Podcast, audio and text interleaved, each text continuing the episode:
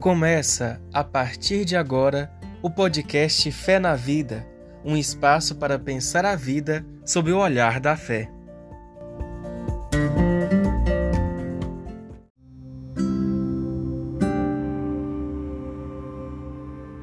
Olá, eu sou o Rodrigo Oliveira e esse é o nosso podcast Fé na Vida.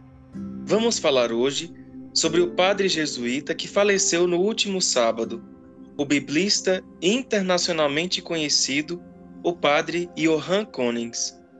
Para esse episódio, convidamos a professora e biblista Solange Maria do Carmo, que está aqui sempre conosco.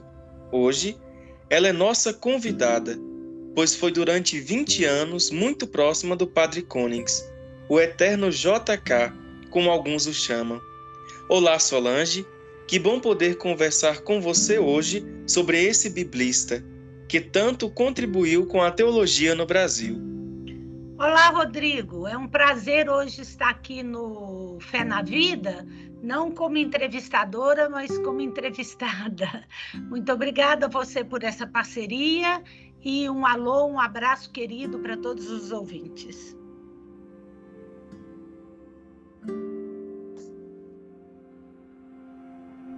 Professora, você estudou na FAGE, onde o Padre Cônix trabalhou por muitas décadas. Foi lá que você o conheceu? Como se deu essa amizade entre vocês? Ô, Rodrigo, a amizade com o Padre Cônix foi uma das coisas mais preciosas que me aconteceu nessa vida. Sim, eu, eu o conheci na FAGE no ano de 2002. Na verdade, eu via passando pelo campus da FAGE. E em 2003 nós nos conhecemos pessoalmente quando eu já estava indo para a teologia, porque em 2002 eu fiz o propedêutico da filosofia para ir para a teologia. E foi amor à primeira vista, porque ele era um homem muito encantador e um homem apaixonado pela Sagrada Escritura. E como eu sempre fui encantada com a Bíblia, a Bíblia sempre me intrigou e eu sempre quis estudar a Bíblia. Logo de início, nós dois já tivemos uma comunhão muito grande. Então, eu conheci lá na FAGE, nossa amizade se desenvolveu, a princípio, em sala de aula, ele me incentivava a continuar escrevendo, a fazer revisão de texto, porque achava que eu tinha uma boa escrita, um bom português.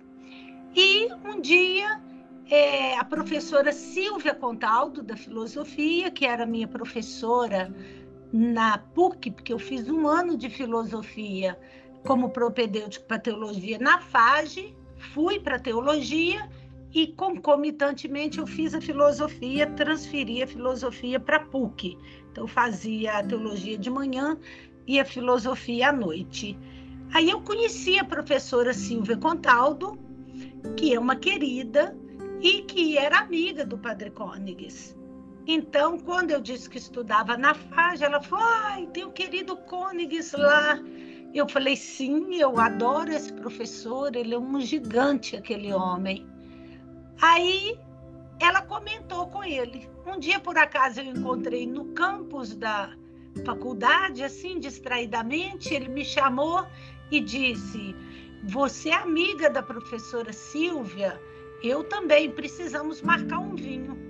E a partir daí nós criamos um grupo chamado Tribo e fomos agregando outros amigos, hoje somos oito, é, a partir desse primeiro encontro. Então, é, a tribo era um espaço assim que a gente tinha para cultivar a fraternidade e amizade.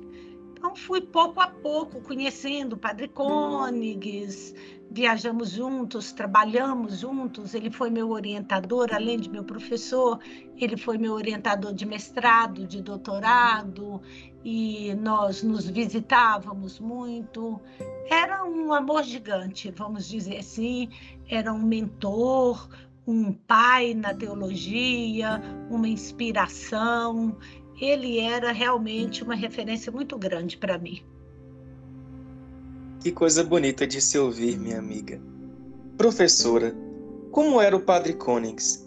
Sabemos que você conviveu de perto com ele, se visitavam, ele frequentava sua casa, volta e meia vocês jantavam juntos, viajavam juntos. Um tinha muito cuidado e carinho com o outro. Como ele era dentro e fora da academia? Vocês tinham um grupo intitulado A Tribo. O que é a tribo? Ixi, Rodrigo, a tribo é uma coisa do coração. Bom, sim, eu convivi muito de perto com ele, como eu já te falei. Ele era um homem muito dado ao convívio. Ele adorava convivialidade. Ele era como Jesus, adorava estar na casa das pessoas, entrar na intimidade da casa, jantar com as pessoas, tomar uma pinga, tomar um vinho, comer uma massa, é, bater um papo. E, além disso, era amigo para toda hora, não era amigo só para comer junto, não. Então, dentro da academia, ele era um gigante, um homem inteligentíssimo, escritor, falava muitas línguas, era um filólogo, conhecia muito bem as palavras, era um grande educador, um professor muito bacana, que ouvia os alunos. Mas eu tive a graça, como já comecei a contar, e você me pergunta, de conviver com ele fora da academia também. Ele era um homem da minha cozinha, frequentava muito a minha casa, às vezes estava saindo de uma missa, me ligava e falava, ele falava sempre na segunda pessoa do singular, tu. Então, ele me dizia, oh, estás em casa? Eu dizia, sim, o senhor, estou saindo da missa, convém que eu te visite hoje. Eu falava, mas é para já, a porta da casa está aberta para o senhor a qualquer hora. Então, normalmente, ele chegava trazendo um vinho e a gente improvisava uma massa, e aí a convivência ia sendo alimentada, mais do que alimentar, né? O corpo, a gente alimentava a fraternidade. E a tribo nasceu, como eu disse, a partir desse encontro com a Silvia Contaldo, que também é uma grande admiradora, amiga, e, e assim ama o Padre Côniges de todo o coração. Nós nos tornamos os patriarcas da tribo. Um encontro para a gente ser o que a gente é e para a gente poder falar o que a gente pensa e cada um poder é, se manifestar sem nenhuma coerção, sem nenhuma violência, um lugar para a gente se apoiar, para a gente dar a mão ao outro né, nas dificuldades, para chorar as mágoas, para comentar a situação do país, para tudo isso. E especialmente para alimentar a esperança, porque o Padre Côniges era um homem da esperança. Ele era um homem que não se abatia, ele tinha um vigor, um ânimo, uma credibilidade no humano, uma crença na educação, uma esperança de que a vida fosse melhor, uma coisa muito grande. Além disso, ele era um homem muito crítico, cheio das piadas, cheio do bom humor e cheio de sarcasmo. Então a tribo era um lugar né, de, de conviver, de trocar esses afetos, de um cuidar do outro. E, além disso, ele era um homem muito presente na vida de quem ele gostava e de quem cultivava amizade com ele. Ele estava sempre aberto a uma nova amizade. Por exemplo, na Tribos começamos eu, ele e a Silvia, mas logo agregamos mais cinco ou seis que ele nem conhecia, mas que ele amou de todo o coração também. Né? Um ou outro ele conhecia, como o Padre Carrara, mas a maioria ele nem conhecia, mas ele passava a amar essas pessoas quando a gente as apresentava a ele. E ele se tornava presente na vida de quem permitia. Eu mesma tenho muitas histórias bonitas a contar. Quando minha mãe morreu, ele foi uma presença muito grande. Quatro dias depois que minha mãe morreu, faleceu minha irmã, e ele, coincidentemente, me ligou exatamente na hora que eu soube da notícia. Ele me ligou para saber como eu estava fazendo o luto da minha mãe. E eu disse a ele: acabo de receber a notícia que minha irmã faleceu de infarto. Ele só me disse assim: dentro de 20 minutos estarei na sua casa, aguenta aí. Como eu cuido de uma irmã com problema de saúde, uma doença séria, degenerativa, eu não sabia nem como dar a notícia a ela. E ele chegou e segurou na mão da minha irmã e sentou no sofá e ficou a manhã inteira com ela, cuidando dela, até que eu pudesse me organizar para poder ir para, o, ir para o velório no interior. Também quando meu sobrinho faleceu, foi assassinado, que ele ficou sabendo, lá estava ele junto. No dia da, da missa de sétimo dia, ele estava sentadinho lá no meio do povo, como um homem comum, esquecendo, né? É, despojando-se de todo o seu brilhantismo. E ali, simplesmente solidário. Então, ele era um homem muito especial. E ele tem um livro que chama Evangelho de João, Amor e Fidelidade. Então, sempre digo aos meus amigos: não é o Evangelho de João que ele tanto amava e que ele ensinou a todos nós, que era amor e fidelidade. É o Padre Côniges que é amor e fidelidade, na minha opinião. De fato, é, só de ouvir você falar, é, dá vontade de, de de ter conhecido ele, né? E a gente conhece pelas suas palavras, pelo seu testemunho, né? De quem é, de fato... Espero que vocês o conheçam pelos meus olhos e pela minha vida. Isso está se tornando real, viu? E cativante também. Professora Sol, o padre Konings era belga, mas morava no Brasil há 52 anos.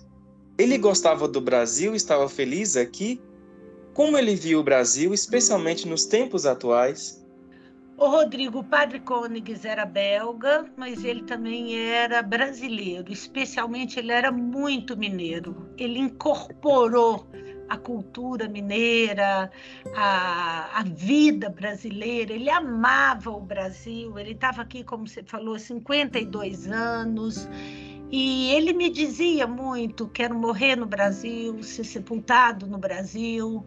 É, ele ia normalmente de dois em dois anos visitar sua família, seus irmãos, seus sobrinhos, né, seus parentes, mas ele sempre dizia: não quero morar mais lá, não, não, não me situo mais lá. Eu lembro uma vez que ele foi para o Natal e eu falei, e aí, como foi o Natal lá? Ele falou, nunca mais passarei o Natal na Bélgica. Eu só sei celebrar o Natal agora como os brasileiros, com esse calor do Brasil, com esse ânimo do Brasil e não com a frieza europeia. Eu, eu, sou brasileiro já. Agora, ele viu o Brasil com muita preocupação, especialmente nesse governo, nesses tempos de muito fundamentalismo bíblico, era, ele era muito preocupado com isso, de tempo de decadência né, da cultura brasileira, da educação em crise. E ele tinha uma preocupação muito grande com a educação ele se preocupava muito com a formação das crianças, dos jovens.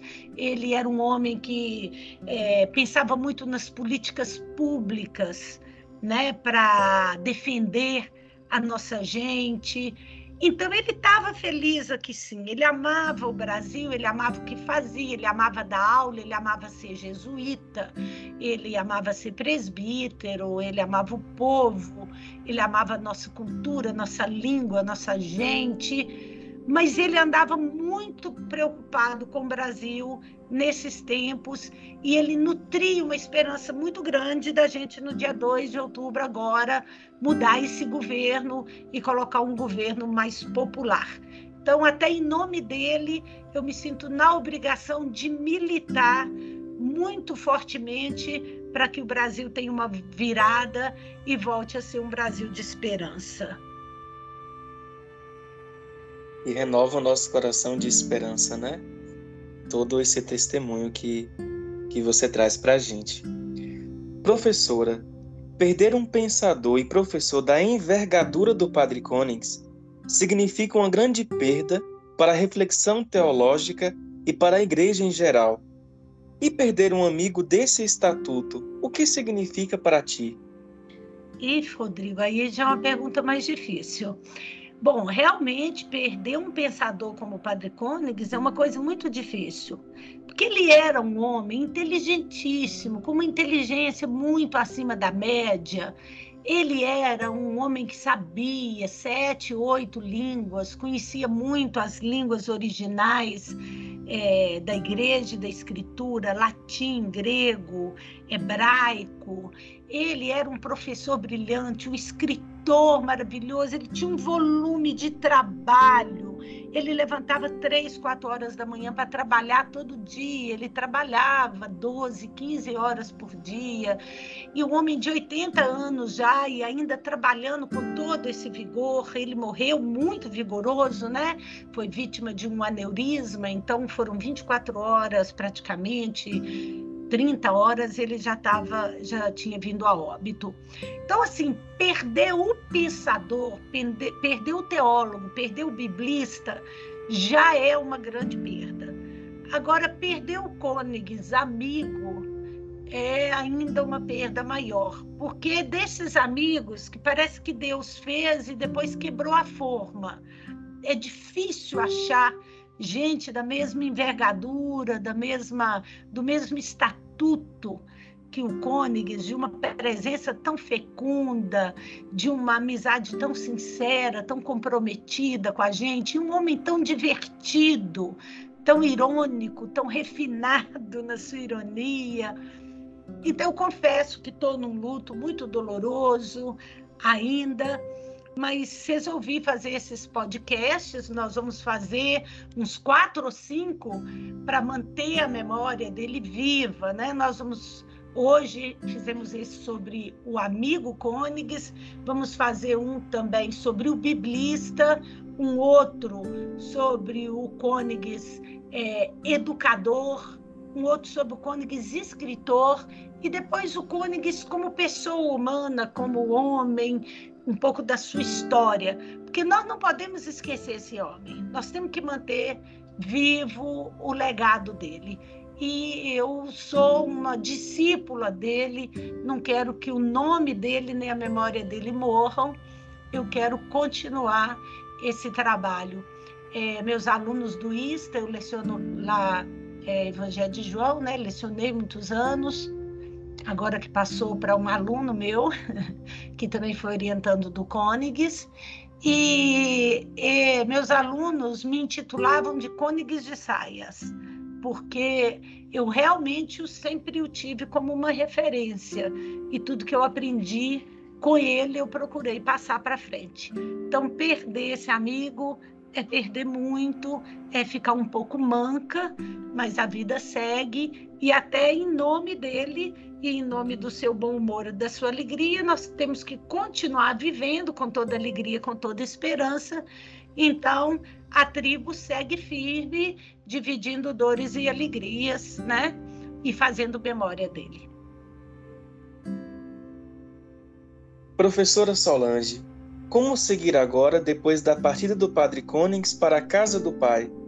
Nós vamos seguir resolutamente. Nós vamos seguir decididamente, Rodrigo. Apesar de doer, da perda ser grande, ele esqueceu uma boina dele aqui na minha casa.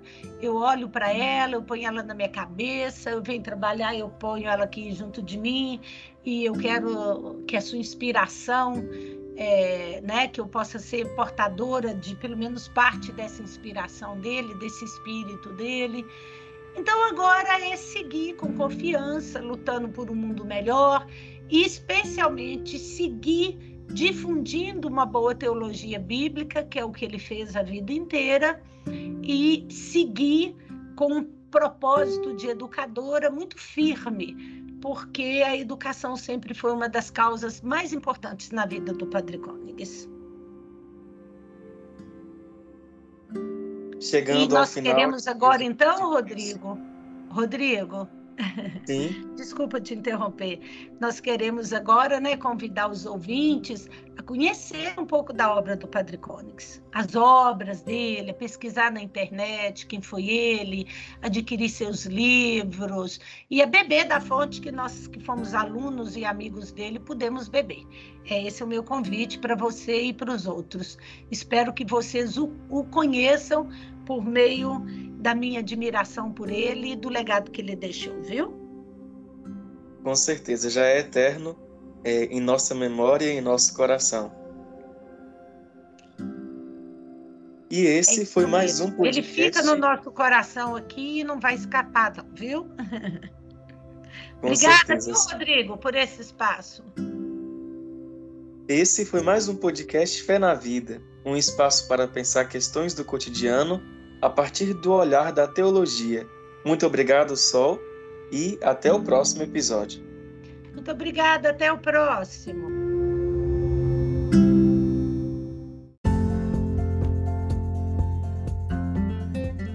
Você acabou de escutar o podcast Fé na Vida.